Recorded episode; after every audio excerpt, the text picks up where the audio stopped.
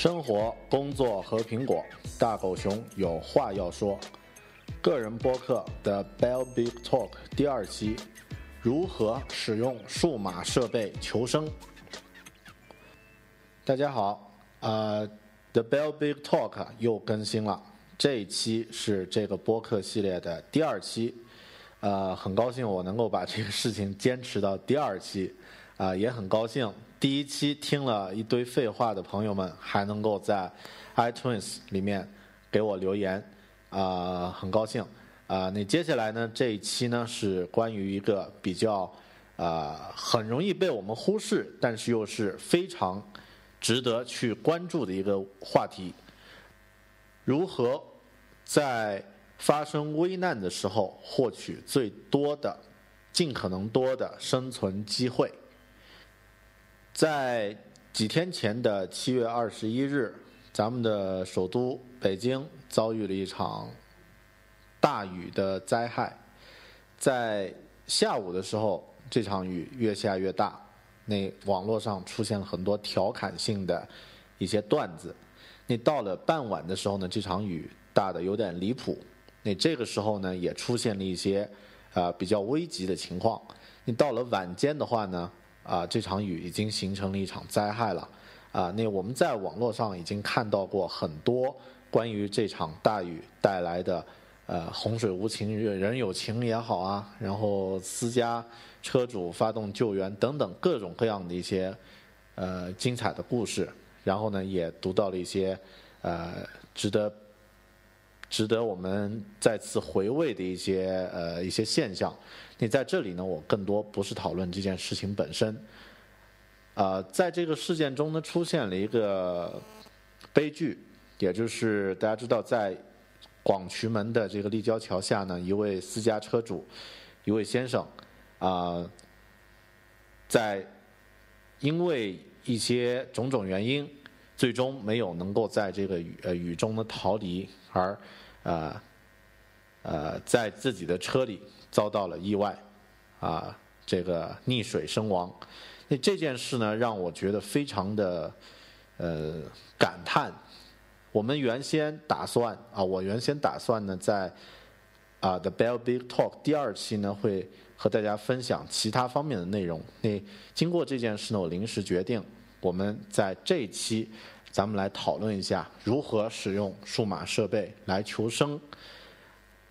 呃，那这个事情发生之后，也就是广渠门的这个事件发生以后呢，很多网络上也有很多的故事，也有很多的这个大家讨论的版本，但是甚至呢，这个呃，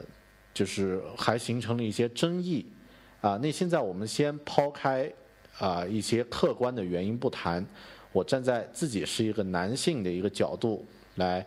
呃，来表达一下我的这个看法。呃，有一位科幻作家叫海因莱因，他写过一段话，在一本小说里面写过一段话。这段话是这样说的：任何一个正常的人类都应该能够换尿布、计划侵略行动、杀一条猪、抢劫船只、设计房子、平衡账目。建筑一道墙，接脱臼，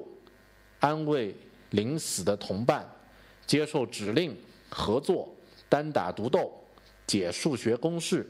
分析问题，施肥，写程序，烹煮一顿大餐，有效率的作战，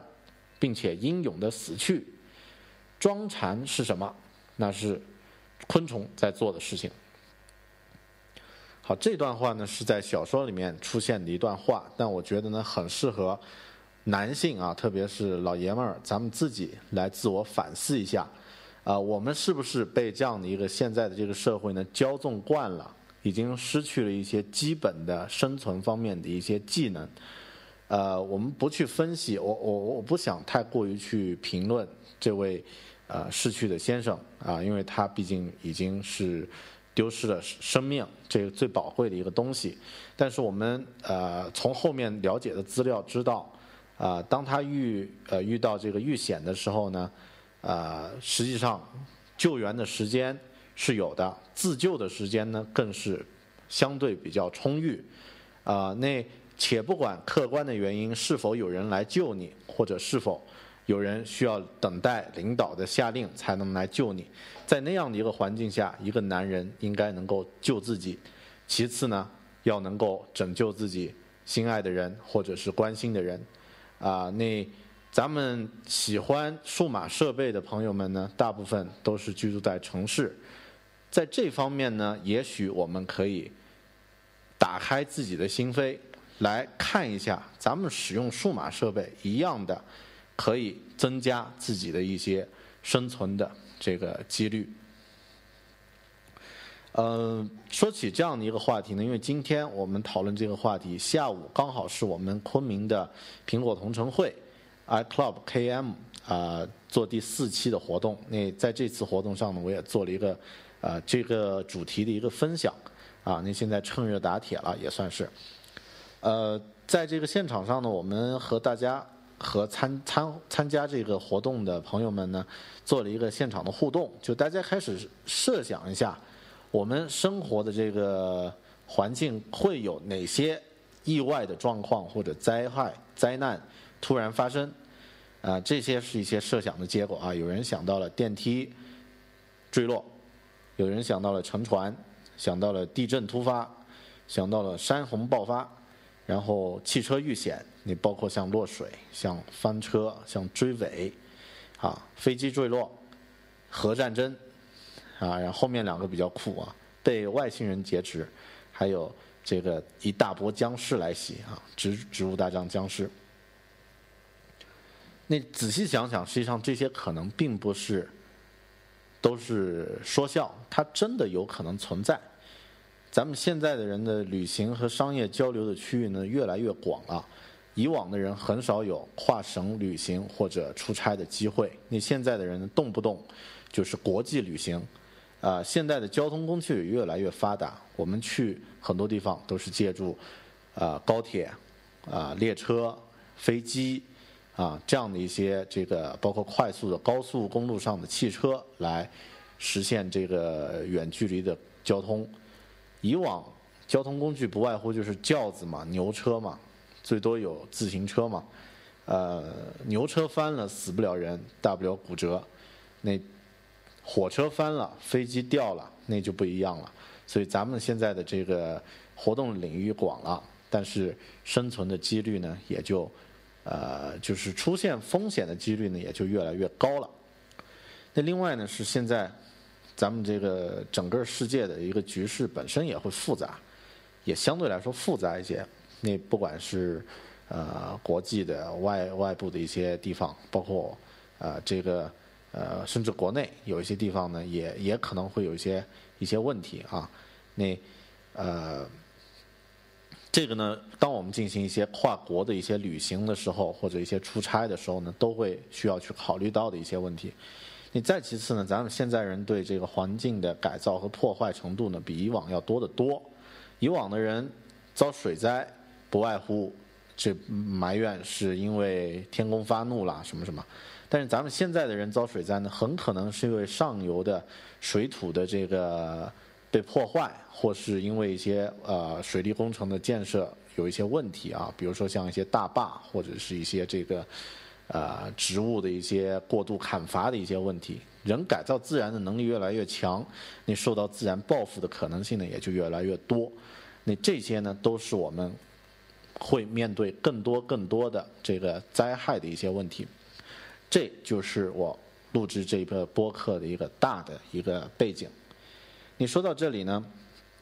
咱们可以简单互动一下。啊，我现在暂停两三分钟，暂啊不能暂停两三分钟啊，就暂停几秒钟。大家设想一下，第一就是刚刚那个问题，你自己身边有没有可能发生一些意外、突发的一些灾难或者是一些灾害的？你甚至可以自己预想一下，现在自己在正在听播客的这个瞬间。周边会发生一些什么样的一些灾害？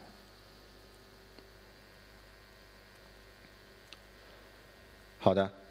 呃，有想了一下吧，啊，那接下来我们再来问一下，就是如果这个灾害发生了，你觉得自己有足够的自信来面对这样的一个灾害的这个突发状况吗？举个例子，比方说，刚刚你可能想了。咱们现在突发了一个地震，你被困在了一个小的一个黑暗的一个空间里面。想象一下这样的一个场景：伸手不见五指，没有任何光线，甚至没有声音，你被困在了那样的一个空间里面。你能够借助自己的知识，或者是手中能够控制的工具，来获得求生的这个可能。你有这样的一个自信吗？想一下这个问题。好的，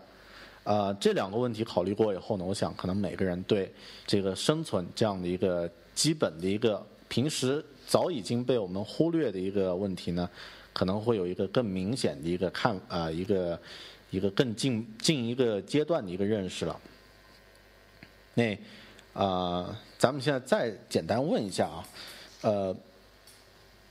也是做一个互动，呃，咱们国家的紧急求助电话有哪些？好的，大家知道有幺幺零对吧？有幺幺九，有幺二零，有幺二二，有幺幺二，哪些是可以打的？哪些在什么情况下打？你自己是否真的清楚？好的，通过这三个问题呢，我想我的结论呢，应该就可以得到一个基本的一个结论了。就是咱们生活中可能有很多意外突突然会发生，那这个时候呢，一定要有一个预先的一个准备，要能够面对这样的突发的状况。说到这里呢，我想给大家举一个实际的例子。啊，我办公的楼层呢是在二十二楼，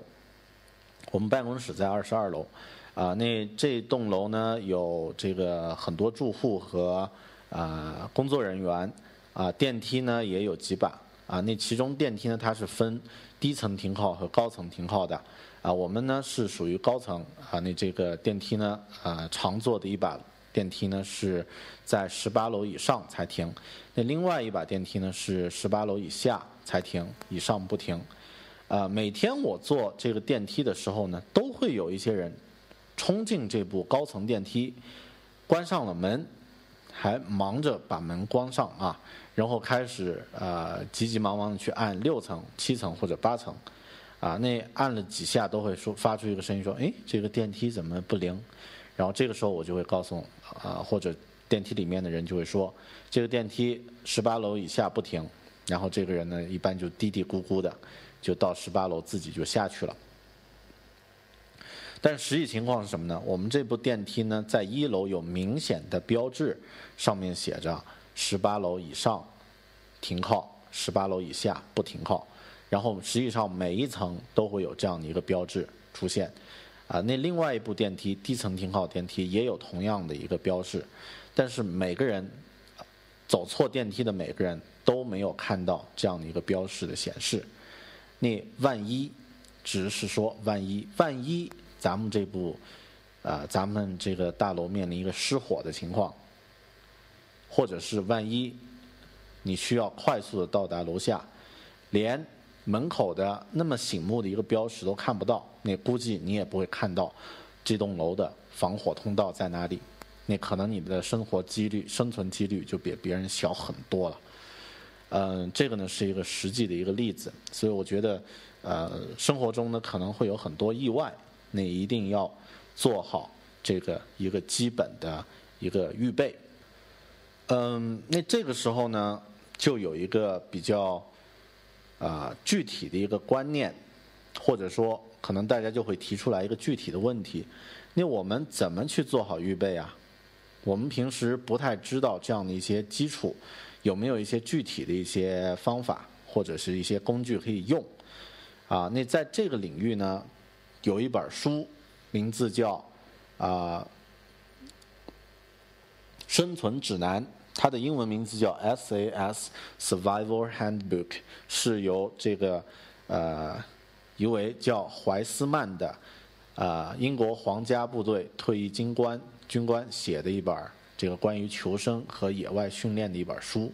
那这本书呢，呃。上面列举了在各种的环境下或者各种极端的条件下，你会需要去面对的一些问题，啊，从最简单的啊如何这个发出求救信号，到相对比较复杂的如何设置陷阱来捕捉小动物，如何啊来照顾这个感染的伤口，如何来取得饮用水，这些方面他都提出了很多详实具体的这个建议。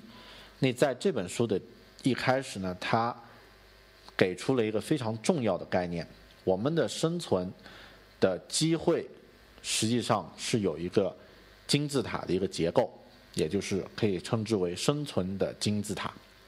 那金字塔的底层呢是求生的意志。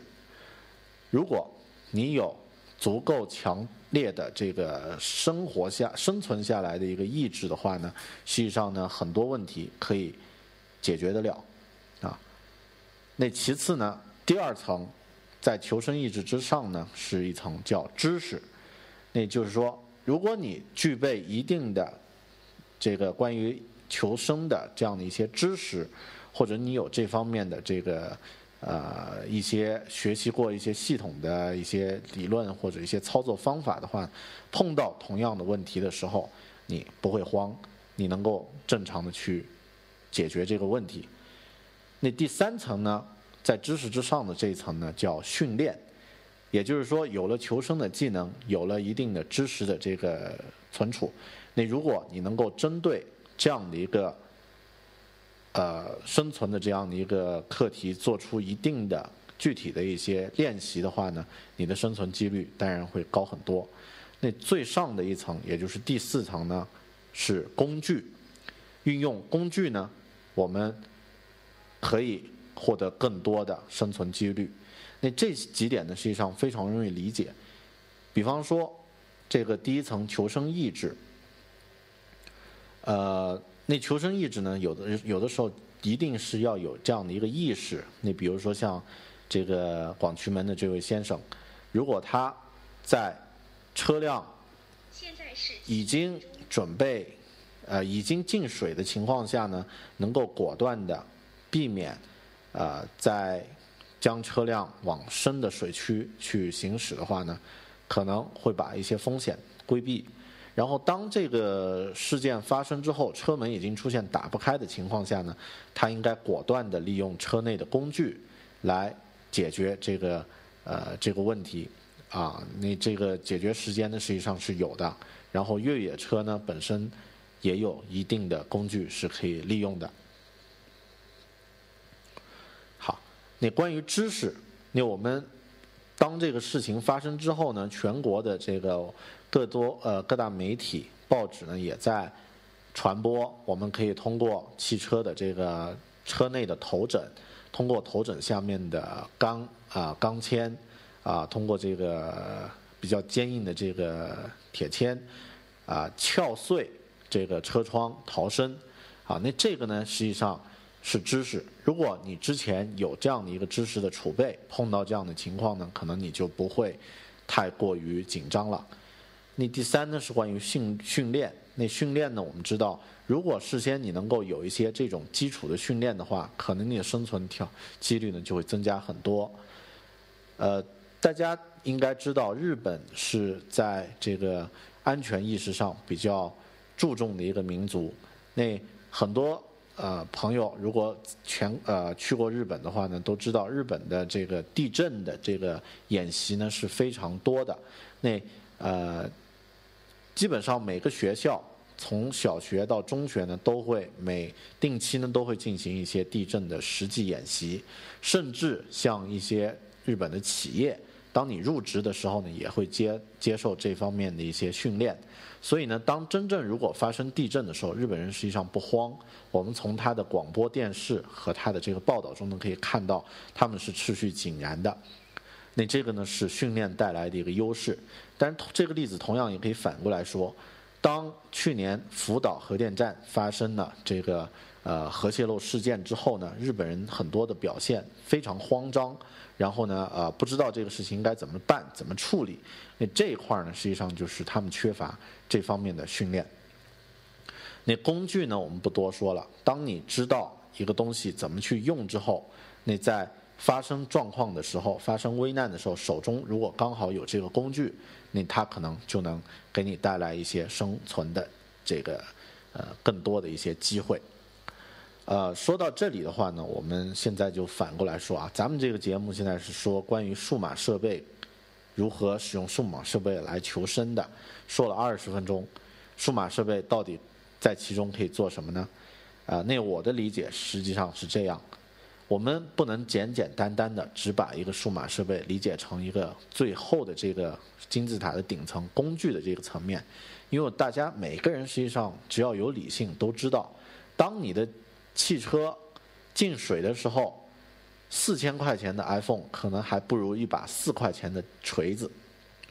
对你的帮助来的大。呃，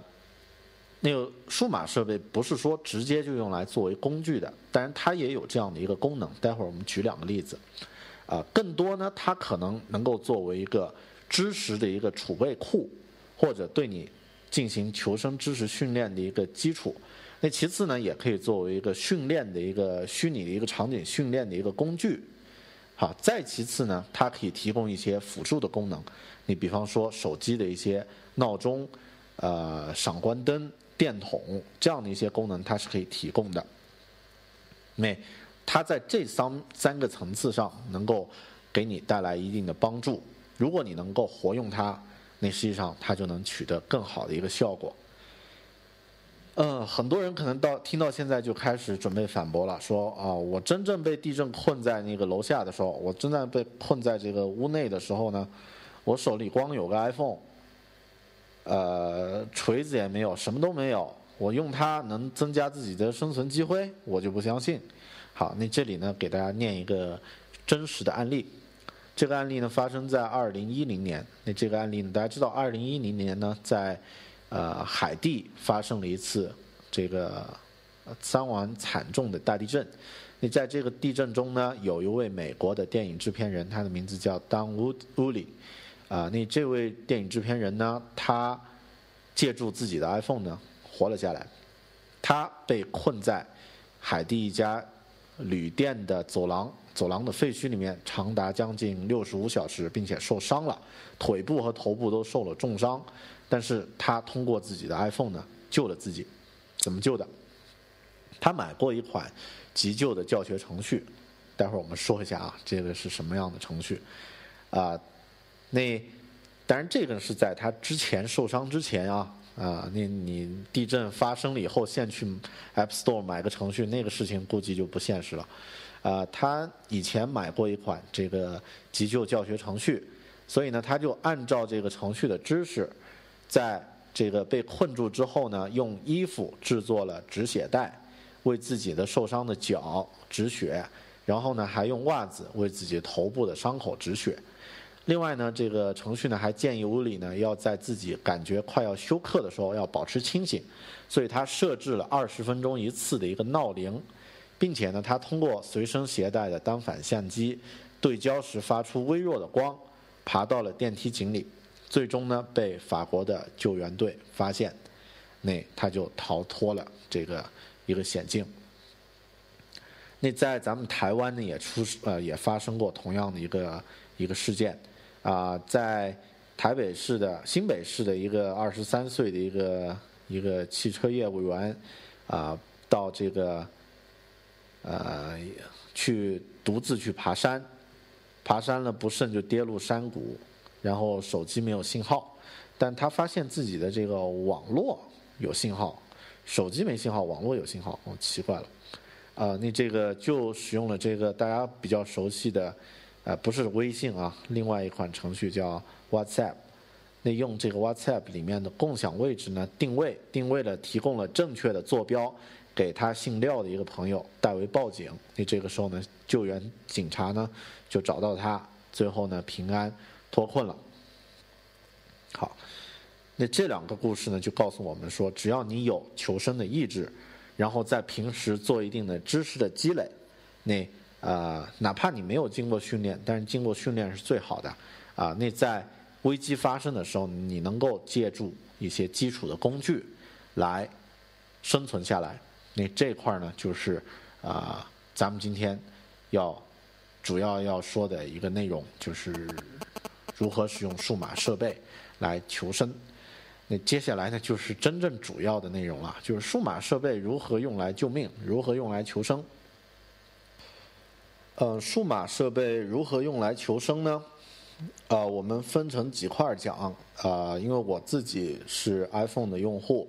呃，然后呢，呃，也使用这个像笔记本啊，呃，数码相机啊。这个 iPad 呀，这样的一些数码设备，那咱们个人平时其实每个人日常会携带也不外乎就是这些东西。那其中呢，手机是最重要的一个数码设备。所以咱们现在先来讲一讲，如果碰到紧急情况，你的手机能怎么来用？啊，那咱们说具体一点，就是你的 iPhone 可以怎么来用？呃，首先呢，是关于 iPhone 的。这个软件，或者说是相关的相关的一些程序，它能够为你提供一些紧急遇难的时候的一些帮助。首先是它自带的一些程序，那每个人都知道 iPhone 有一个地图功能，这个地图功能呢，在你有手机信号的时候、有 WiFi 信号的时候、有 3G 信号的时候都可以使用。那当发生情况的时候呢，你一定要知道自己的具体的位置，然后呢进行求救。所以呢，这个地图功能的作用呢就显现出来了。你自己大家平时实际上可以虚拟一个环境、虚拟一个情况，来设想一下出问题的时候你如何快速的获取自己的这个地理信息。当然，就像刚刚说过的，我们现在很多的程序啊，像微信、像微博。呃，包括其他的即时通讯类的或者社交类的 App 呢，它里面都有这个地理定位功能，看你哪个用的熟，你都可以用它来进行一个具体位置的一个确定。地图。其次，短信，可能很多人就想，短信有什么稀奇的？啊那这块呢，我想说一下，就是我们平时遇到的灾难呢，也不一定都是自然灾难，也可能会有人为的灾难。啊，比方说。假设遇到抢劫或者劫持，需要你去，呃，这个，呃，就是你面对匪徒的时候呢，你肯定不能打电话求救，但你能不能抽空发短信给朋友求救呢？那这个时候呢，就需要去有一个，呃，比方说你和自己的这个女朋友或者是家人或者是一个最好的朋友，呃，事先呢有一个沟通，你们是一个紧急联络人。当有这个情况发生的时候，你发三个九给他，代表你被劫持了，或者有突发事件，但是你不便于去去这个具体的说明，你只能抽到机会发三个九。那这个时候呢，实际上收到短信的人呢，收到这个短信的联系人呢，他会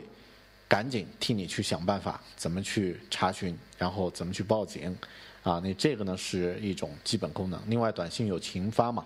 比方说我们。那个广渠门的这位先生啊，不好意思，我又说到他了。那他实际上发生这个状况的时候，他可以群发短信给所有的朋友啊，然后让大家帮忙报警啊、查资料呀、啊了解这个车怎么去这个去去去解锁，或者是怎么从从内部砸开车窗啊。他可以快速的去去把这个信息发布出去。关键是你不要慌，短信功能。呃，第三，电话功能。电话功能，我觉得这个呃太基础了吧，就是，但是实际上里面也有门道啊。比方还是这位先生，当他遇险的时候，是不是他可以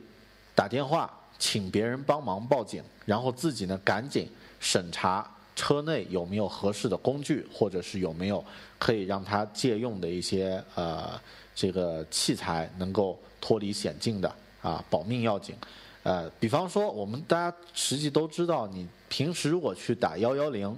你一定要打区号啊。比方说，我是在云南昆明，你打幺幺零要加云南的区号零八七幺幺幺零，不然的话，你这个电话打不出去。然后如果打出去了，你会听到一个很规范的声音说：“您好，报案请拨一，不拉不拉不拉。”那这个时候，你有那么多时间去等待这个官方的这个呃。很官僚的这种回复吗，你肯定是没时间的。所以你平时一定要约一个紧急联络人，或者跟家人朋友形成这样的一个默契。那个时候你打电话说，我遇到什么什么事情了，我在哪里哪里，现在情况是什么样的，你赶紧帮我通知有关部门或者是报警。那剩下我在这个现场，我再想办法再处理，挂掉电话，赶紧抓紧宝贵的时间，不然的话，可能你在那儿讲个二十分钟，水已经淹到胸口了。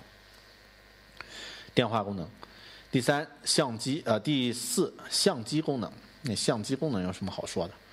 呃，当你遇险的时候，比如说像这个地震啊，处于黑暗中呢，我们可以用这个手机相机的闪光灯来为自己指路。那还有一种特殊情况，比方说你假设受了一个伤，但不知道伤的情况如何。假设比如说你背后突然感觉一种刺痛，不知道是不是被割破了，或者是扎进了一个什么东西，那你又看不到，那这个时候呢，用手机呃去拍一张照，然后了解一下自己的伤势情况，那当然也是可以的，啊，但不要被自己吓昏，不要被伤伤口吓昏过去就好。嗯，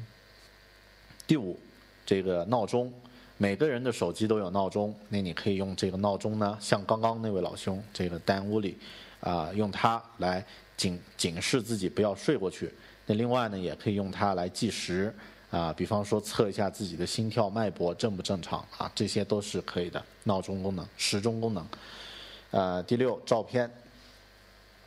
啊，照片的话，我刚刚说过了，就是你可以用相机的这个功能来看一下这个。呃，这个受受伤的情况，或者是来照路。那另外呢，实际上相片还有个功能，咱们自己的手机上也会存放一些亲人的、朋友的或者家人的一些照片。真正当你困在那个地方绝望的时候呢，翻一下照片，想一下自己活下来是多美好，有没有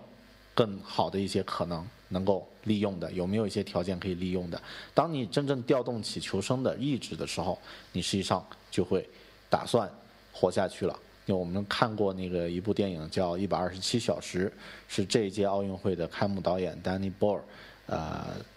丹尼·保尔啊，丹尼·保尔导演的这个啊，那这部电影呃里面就出现了一个呃遇难者，那他因为被岩石压住了手部，无法脱困，本来已经放弃了，后面看了一下自己随身带的这个啊数码相机，还有啊这个。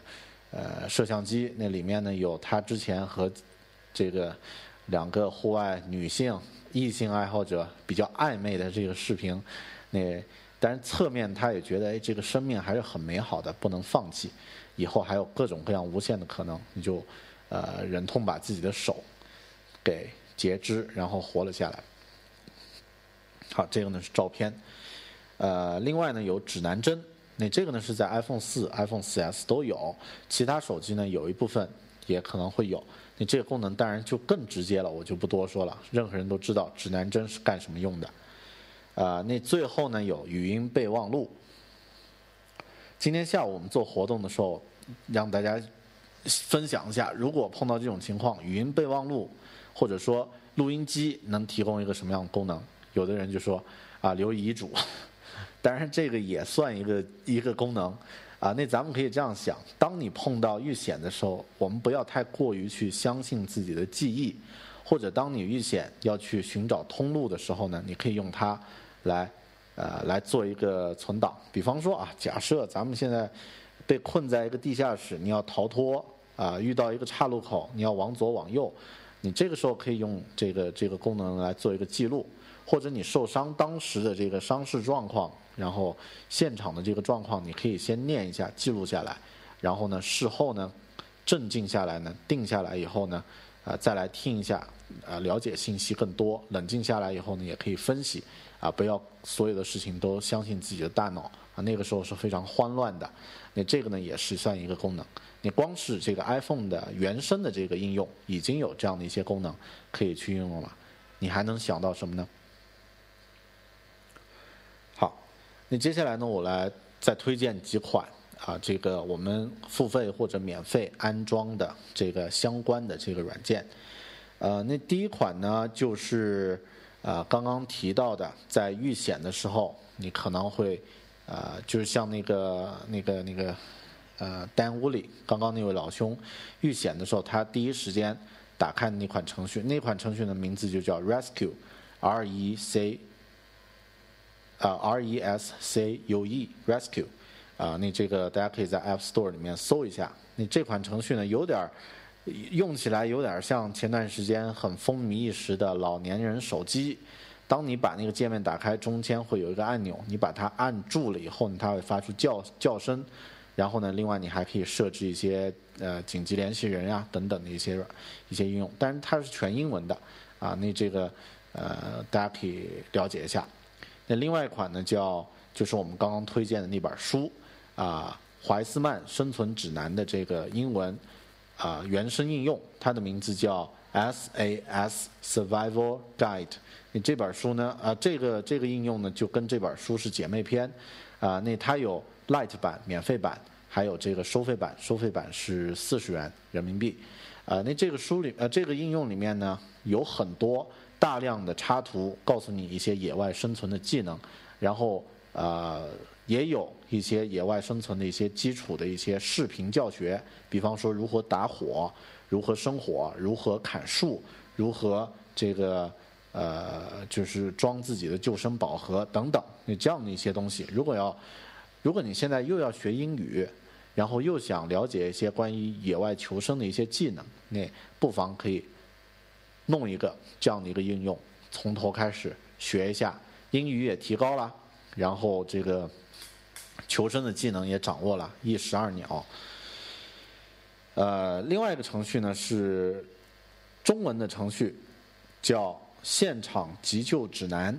那这个程序呢是目前我找到的免费类的这个中文的应用里面比较不错的一个。啊，为什么这么说呢？因为这个程序呢，它第一，它有一些关于急救的一些知识，你可以在打开它的时候，平时呢就可以查看学习。啊，那另外呢，它也有各个国家和地区的这个急救中心、匪警、火警、中毒咨询和裸机呼叫的这个电话。啊。你比方说，我现在选择咱们默认的在中国，那他会告诉你急救中心的电话是幺二零。那如果我把这个国家呢选到，比如哥伦比亚，那他的这个会告诉你急救中心的电话呢是幺三二，啊，很方便。那第三呢，它也有一个 SOS 的功能，就是提供这个发送求救信息、群发求救信息给啊你手机联系人的一个功能，啊，然后它也会。啊，默认的把你所在地址的这个呃位置呢进行一个地理信息的一个标注，啊，很方便，啊。那最后呢，它还有一些呃各种急救的一些指南，另外呢也有这个紧急突发状况的这个呃文字比较大的、步骤比较明确、明显的这个急救幺二三，那这一块呢也非常实用。啊，比方说，我我现在打开一个现场止血，那他会告诉你，他会有一张图片，然后里面有三步，啊，第一步应该做什么，第二步应该做什么，第三步应该做什么，最后呢有一个呼叫幺二零，啊，你这个程序的界面设计呢，UI 设计也还不错，值得我们去把它那个呃下载到自己手机里面，以防万一。接下来我推荐一个也同样是必备的一个软件，啊，那这种类型的应用呢，每个人的手机里面，特别 iPhone 手机都应该装一个，就是手电筒的应用，啊，那手电筒呢，我们知道 iPhone 呢，它前端有一个闪光灯，那闪光灯呢，平时拍照的时候只是亮一下，啊，那很多程序它可以调用这个闪光灯的这个接口，让它呢常亮，就起到一个啊作为电筒的一个使用。那呃，我自己在用的这款呢，名字叫 CFSAC，CFSAC 啊。那这个呢是一个手电筒呃工具啊。那它呢可以呃内置了手电筒的这个调用功能，然后呢也可以看得到一个指南针，也可以看得到一个呃这个高度还有速度啊。那这个呃比较实用啊。对于旅行的人呢来说呢比较实用。啊，那这个软件我是在限免的时候这个下载的，那啊是一个收费的软件，但类似的呢，呃这个 App Store 里面也有一些手电筒的工具，你自己的手机呢很有必要装一个手电筒的工具，啊那除此之外呢，另外还有几款，比如说像这个显示这个当前海拔和气压的 Altimeter 啊 A U A L T I M-E-T-E-R，啊，那这款呢是显示这个高度的，另外呢，还有一个呃名字叫 First Aid 的这个急救的一个程序。那这个程序呢是中文免费版，可以下载。同样呢，也有一款名为紧急自救手册的一个呃一个应用。那这个呢是以文本形式、知识类为主的一个程序，免费的可以下载。啊，那其他当然还有很多导航类的这个程序，大家也可以自己装一些，啊，以防意外发生的时候自己能够有一些准备。呃，国外的用户呢，他有类似的也有很多程序啊，像这个呃 Emergency 呃 First Aid 这款程序，还有款程序叫 Around Me，还有款程序叫 Kid Care，啊，那这几款呢都是在进行突发状况的时候能够为你提供帮助的。啊，这些呢就是国内国外的一些常用的啊日常紧急急用的一些急救程序。呃，那说到这里呢，实际上还有一类程序，我觉得可以推荐，因为刚刚我们说过，呃，生存的这个基本的东西，除了求生技能之外呢，还有一个知识。那还有一块很重要的就是训练，也就是说，我们可以虚拟一些相应的环境，假设这个事情发生的时候，你会怎么办？那这块呢，我推荐呃两个游戏，但是其他大家可以去发散的去想。啊，第一个游戏呢是当年啊，不说当年了，现在也非常火的车内逃脱系列。啊，那这个游戏呢，当然是我们国内的一家很牛的开发公司做的。那它是这样的一个故事，就是当你下到自己的停车库的时候呢，啊，被一个闷棍敲晕。然后呢，被锁在一辆车里面，你你要利用车里面的一些信息和线索呢，来逃逃离这个现场，啊，但是这个游戏本身呢，我不是说它里面的这个内容有多大的这个可执行性或者启发性啊，或者这个呃可操作性，但更多呢是它给了我们一个打开了一个思路，就假设这个事情发生的时候，你会怎么办？如果玩玩这个游戏的话，可能你对自己的平时日常的这个在汽车现场的这个状况呢，会有更多的警觉，特别是女性朋友、女性的这个车友啊，更应该有这样的一个防范意识。这个是一个游戏，车内逃脱。那另外一个游戏呢，是名字叫 Z Day，Z 中杠 D A Y Day 哈。Z Day，你这个 Z 呢是英文 Zombie 僵尸的缩写。那这个游戏呢很另类，它讲了一个就是僵尸爆发的时候呢，你应该怎么去做选择啊？实际上它是一个做选择题的游戏。你比方说啊，你你们你打开厨房，那厨房里面有锅、有碗、有刀，你要拿一个什么或者什么都不拿就走了。那最终的这个游戏会根据你玩的这个情况啊，给出你一个呃，你对这个假设啊，僵尸爆发的时候你能不能逃出升天的生存机会会有多少？给你一个评分。好，那这个游戏呢，实际上啊，我觉得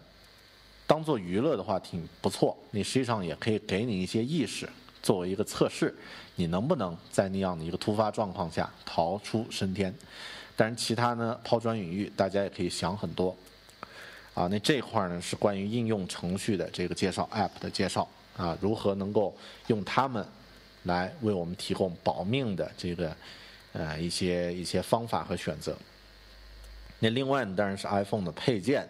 这块呢，我觉得呃突发状况的时候呢，实际上很简单，呃，当你比如说被困在某处，确认这个断水断电。啊，那这个时候呢，想办法让你的这个呃设备，或者说这个变成工具了的设备呢，尽量的呃续航时间长一点，把不该用的这个呃亮度啊、蓝牙呀、这个呃各种网络关一下，然后保留。比如说你那个时候只需要一个指南针功能，你就在需要它的时候再打开来看一下就可以了。啊，那另外呢，当然也可以就是呃。平时如果有这个使用这个电源宝的话呢，呃，但是那个时候我估计你来不及用用那些东西。好，呃，那这个时候说到 iPhone 配件呢，咱们呃呃不知道有没有朋友之前有看过，就是 iPhone 呢，它在贝壳上可以加一个槽，然后呢，呃，有一个配件呢是直接把它的那个后盖呢后面加一个可伸缩的一个啤酒开瓶器，啊，那实际上类似那种工具的概念，你也可以改造呀。你可以在自己的手机的这个手机壳里面塞一个刀卡，啊，瑞士军刀的刀卡，或者是一个便携的一个卡片刀，或者是一个其他类型的工具。你当出问题的时候，我们手机肯定是离不开自己的。你这个时候呢，它可能能够提供一些这个紧急求生的一些方方法，甚至比方说，我们很多朋友会把自己的这个呃耳机孔呢用一个塞子塞上，那这个塞子后面会挂一个毛绒玩具，会挂一个呃可爱的一个小小公仔，那那你能不能在那公仔上加一个小哨子呢？或者是换成一把小哨子呢？你这个时候啊，可能就是这个一个不经意的一个小配饰，但关键时候能够救你的命。好这个呢是手机 iPhone 和其他的手机的一些这个求生方面的一些东西。嗯，那数码相机可以做什么？咱们数码设备嘛，也不能只说手机是吧？数码相机，我们今天和一位数码相机的老师咱们聊一聊。实际上，也就是如果使用闪光灯的话，它可以起到一个照明。那另外的话呢，呃，数码相机有背带，那紧急情况你可以把背带拆下来作为一个。啊，这个止血带啊，或者是一个携呃携带某些物品的一些工具啊。那另外呢，到那个紧急情况的时候，如果你不心疼自己的相机的这个价格啊，你可以用它来当锤子，或者是当其他的这个敲砸类的工具、敲砸类的武器，当做这个撬棍也好啊。当然那个时候我觉得很牛，就是你可以假设你用一台五 D Mark 二。啊，来来当做锤子砸车窗，那个应该是个很酷的一个一个呃一个行为。好，这个呢是数码相机。那笔记本电脑，笔记本电脑，我觉得发生这种情况基本上就是一个废物了。那除了它可以提供一些照明之外呢，可能能够用来端取盛取某些东西啊，像个盘子一样的。那再其次呢，最最不济，它可以为你的。呃，基本的数码设备，比如手机，来提供电源，可以用它来充电。好，那这块呢，就是呃，数码设备如何用它来救命，如何用它来啊，来增加我们生存的一些机会。嗯，接下来呢，啊，我分享几本书和几部电影。那在我们这个。呃，平时呢可以看一下，了解一下。但是有一些书呢很老了，啊，电影也也有一些很老了。你啊，反正呃提给大家参考，大家看着看着办吧。啊，那第一本儿，呃，第一本书呢，啊，我先推荐电影好了。第一部电影呢是这个汤姆汉克斯演的《Cast Away》，啊，荒岛余生，荒岛求生。那这个呢是讲一个。呃，顺丰快递的 快递员啊，然后这个交通工具失事，落在一个荒岛，自己如何啊用求生技能求生的啊，很有意思，可以看一下。那另外一部电影叫《生化危机》系列啊，推部这部电影感觉很没有节操啊，因为完全就是一部视觉大片，但是实际上呢，看的过程你也可以体会啊，假设那么僵尸来的时候，我应该怎么去躲？那另外第第三部电影呢叫《迷雾》的《Mist》，那这部电影呢是由史蒂芬金啊创作的这个原著，是一个悲剧性的一个故事，啊，这故事当然比较科幻，一群人因为一场浓雾被困在了一个超市，那雾中呢就出现了很多各种各样的怪物，啊，那这个怪物可能是军方的试验，也可能是异次元空间的这个怪物，啊，那在这个电影里面呢，我觉得我们可以学一下，或者说了解一下。当你真正遇到危机的时候，文明可能会在很短的时间呢就倒塌，人与人之间的关系呢可能会变得很简单、很纯粹、很直接、很接近动物的原始状态。你稍微有点准备啊。这部电影，当然刚刚那部电影有点黑暗，这部电影就很励志了，《肖枪克的救赎》的《Shawshank Redemption》。啊，那这个这个电影呢，呃，简单来说，一个呃无辜的罪犯用了一把小锤挖了地道十九年逃生的一个故事啊。当然，呃，这个故事告诉我们一定要有求生的意志。怎么说的，有点像那种总结中心思想一样的哈。啊，最后啊，接下来这部电影叫《垂直极限》啊，《Vertical Limit》。那《垂直极限》呢是二零零二年的一部探险类的电影吧？你在这部电影，大家可以了解一下，大自然是很恐怖的，要尊重它。那接下来这部电影呢，就是一百二十七小时，由呃当尼保尔主演呃导演，那讲述这个一个啊探险客啊被困在啊澳洲荒无人烟的一个岩洞里面一百二十七小时的一个故事，最终呢他把自己的手切断逃逃出升天，非常的感动，非常励志，也非常的震撼，啊真实故事改编，值得一看。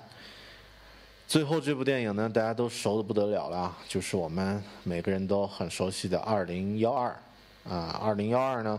这部电影对于逃出这个户外生存或者遇险的这个要求呢太高了啊，因为从电影里面你知道，要最后活下来的人，要不你就有十亿美刀的这个啊 credit card 的的的信用卡，你要不呢，你就是会开这个加长型的这个 limbo。呃，豪华轿车，会开有个会开飞机的朋友，然后还有一个呃有十亿美刀的富翁的老板，啊，你还要会游泳，还要会潜水，啊，甚至还要会写点小说。你这个这个电影的呃求生要求呢，呃是 hard 模式了。当然你可以了解一下。啊，当碰到那种躲不开的灾难的时候，可以怎么办啊？那个时候，当你看到美国总统也没办法啊，说两句话等着死的时候呢，可能自己也会平衡一点。这个呢是关于生存的一些电影，可以用它来分享。呃，那关于这个求生的一些书，还是推荐一下。那第一本呢，就是刚刚说的《怀斯曼生存手册》（S.A.S. Survival Handbook）。你这本书呢，啊，就是这个怀斯曼写的。它实际上是一个三件套。第一本呢是叫《生存手册》，介绍了一些基本的求啊，不算基本了，很高端的一些求生技能。那第二本呢是一个强身健体的这个训练手册，啊，是将这个皇家这个部队的这种训练、体能训练的呢搬到这个呃搬到这个书里面做一个介绍。第三本呢是一个驾驶手册，那你如果你能够把这三本书都读完，可能自己的这个知识方面的积累就足够了。第二本书，啊，是一本名为《僵尸生存指南》的奇书。那这本书呢很有意思，呃，就像当年《哈利波特》出来的时候呢，有一个人写了一本。啊，《哈利波特》中的运动节目叫魁地奇嘛？魁地奇球的这个呃年鉴，就是哪年哪年哪个队得了冠军，他们的主主力队员叫什么？然后魁地奇的这个游戏规则是怎么样的？啊，那当年写了一本就是这个书。然后这个《僵尸生存指南》有点类似这种概念，就是作者呢虚拟了一个就僵尸全僵尸病毒全球爆发的一个一个一个世界观。那啊，所有的这个里面的这个生存教程呢，都是基于这个世界观来告诉你怎么怎么躲，怎么求生，怎么打僵尸啊啊！那这个僵尸控或者说这个植物大战僵尸的这个呃粉丝们可以买一本看看，很有意思啊。实际上也可以学到很多求生的这个技能。呃，另外两本呢比较老啊，一本叫《神秘岛》，是我们很熟悉的。啊，凡尔纳，如了凡尔纳写的。那这本书呢，我小时候也看，呃，也比较喜欢看。啊，那他，呃，实际上里面比较厉害的，就是人如何在一个自然环境下造出自己喜呃需要的东西，那很厉害啊。他们那个啊，养猪养牛，然后养猪养鸡，然后呃造各种工具都很厉害，值得去看一下。你另外一本呢，就更小屁小孩看的了啊，但是呃。呃，我当年还是学到一些东西，叫《哈里罗哈尔罗杰历险记》。你这本书呢，呃，是讲了两个呃兄弟，一个叫哈尔，一个叫罗杰，跟海尔兄弟有点像。你这两个兄弟呢，他们父亲是一个植物学家啊，生物学家，就带着他们去全世界各地去探险的这样的一个系列丛书啊，很值得小朋友去看。哎，怎么咱们现在讲着讲变成小朋友去看的东西了？嗯，好的。